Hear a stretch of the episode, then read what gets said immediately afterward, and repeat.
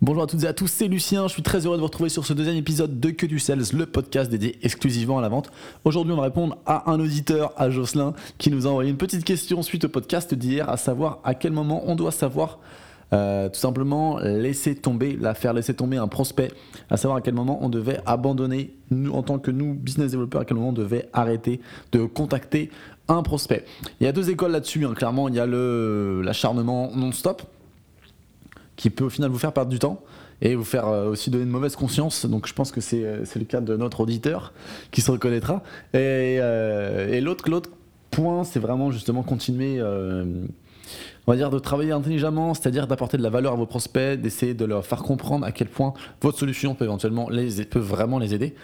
si c'est pas le cas, s'ils sont persuadés de leur côté que votre solution ne les aidera pas de toute manière, elle ne va pas les aider. C'est-à-dire qu'ils ne vont pas mettre de leur côté en place les, euh, les investissements nécessaires, que ce soit en temps, ressources, énergie, euh, ou même tout simplement, on va dire, envie de faire, euh, ce qui fait que ça va très certainement se résulter en un échec. Donc voilà, ça sert à rien d'aller chercher l'échec non plus, je pense qu'il faut rester intelligent là-dessus.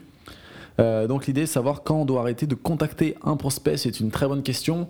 concrètement déjà, il ne faut pas que ce soit votre seul prospect. Donc là, ça repart d'une question un peu plus basique en vente, c'est-à-dire qu'il ne faut jamais dépendre d'une seule et même source de revenus, euh, d'un seul et même prospect. Voilà. Il faut toujours penser à avoir plusieurs, plusieurs balles euh, voilà, et un peu imaginer comme si vous étiez un jongleur avec plusieurs balles et euh, que chaque balle est un prospect, il est lancé en l'air, voilà, savoir jongler un petit peu avec toutes ces opportunités là. donc ça c'est une, analogie que j'aime beaucoup, que je viens de trouver dans un nouveau livre.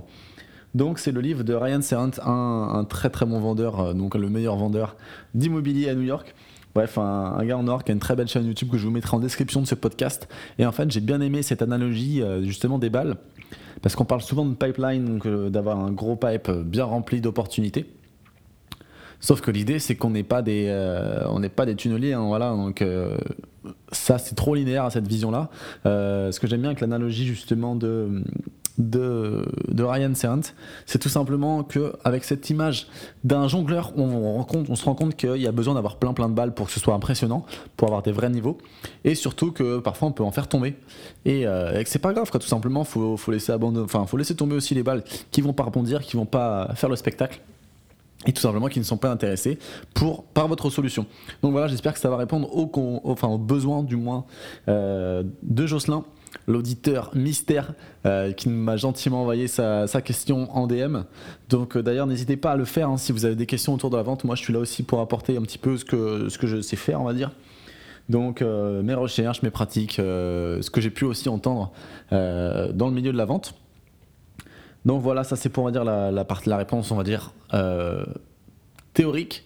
Maintenant on va passer un petit peu plus à la pratique, savoir exactement comment justement gérer ce, on va dire ce mauvais sentiment euh, de devoir relancer un nouveau client, enfin un prospect qui n'avance pas, ça n'avance pas, ça n'avance pas.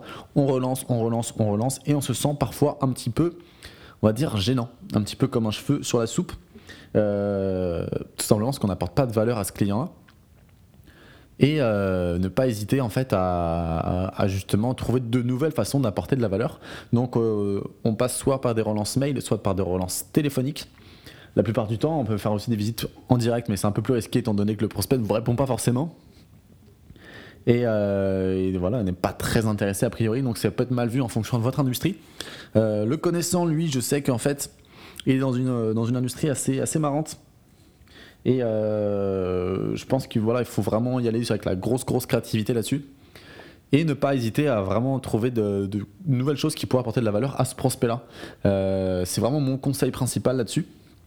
Donc concrètement, en pratique, comment ça se passe? Comment est-ce que j'ai pu être amené à faire ça?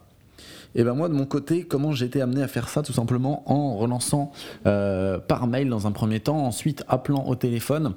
Euh, quasiment en direct parce qu'en fait j'avais un nouvel élément à apporter, on va dire, à notre petite enquête, de savoir si oui ou non notre solution allait aider euh, ce prospect-là.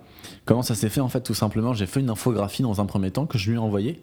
Donc c'est une infographie avec les nouvelles statistiques qui euh, justement permettait de mieux expliquer un certain sujet. Euh, et donc j'ai appelé directement ensuite euh, tac, le, prospect pour lui expliquer que je venais de lui envoyer un mail, qu'on peut le regarder ensemble, comme ça il perdait pas de temps. à essayer de déchiffrer, on va dire, cette infographie. Et donc, en fait, on apporte de la valeur comme ça, on apporte du service. Et ça a aussi une nouvelle occasion de tout simplement de discuter un petit peu plus des vrais besoins du client. Voilà, l'idée c'est d'essayer de, le faire parler, de poser des bonnes questions. Et effectivement, après, si c'est pas, euh, si le prospect n'est vraiment pas intéressé par votre solution, qu'il est même persuadé qu'il est vendu sur l'idée qu'il doit avoir une, utiliser une autre solution que la vôtre pour résoudre ses problèmes, bah écoutez, à ce moment-là, laissez-le faire. De tous les cas, comme dit au début du podcast, il sera jamais très euh, très motivé à agir avec votre solution et ne vous apportera ce ne sera pas une vraie success story. Donc, dans tous les cas, vous ne pourrez pas l'utiliser par la suite, euh, on va dire en testimonial ou en, enfin en témoignage ou en, référence. Donc, pensez à travailler de manière intelligente, c'est-à-dire que ça ne doit pas être votre unique prospect. Ça, c'est le point numéro 1. Le point numéro 2, toujours apporter de la valeur à chaque prise de contact avec vos prospects. Et le point numéro 3, garder, gagner en créativité. C'est-à-dire que la valeur, c'est pas forcément que votre produit. Il y a aussi d'autres choses dans votre démarche qui peuvent apporter de la valeur et de la crédibilité à votre approche commerciale. Voilà, c'est la fin de ce premier, euh, ce deuxième épisode, pardon, ça va déjà si vite dans ma tête. J'espère que ça vous a plu, que ça a apporté un peu plus de valeur que le premier, où j'ai beaucoup parlé de moi. N'hésitez pas à me faire savoir, en tout cas, pour les podcasts suivants, quelles questions vous souhaiteriez que je traite. Ça me fait extrêmement plaisir, moi, d'y plancher de mon côté.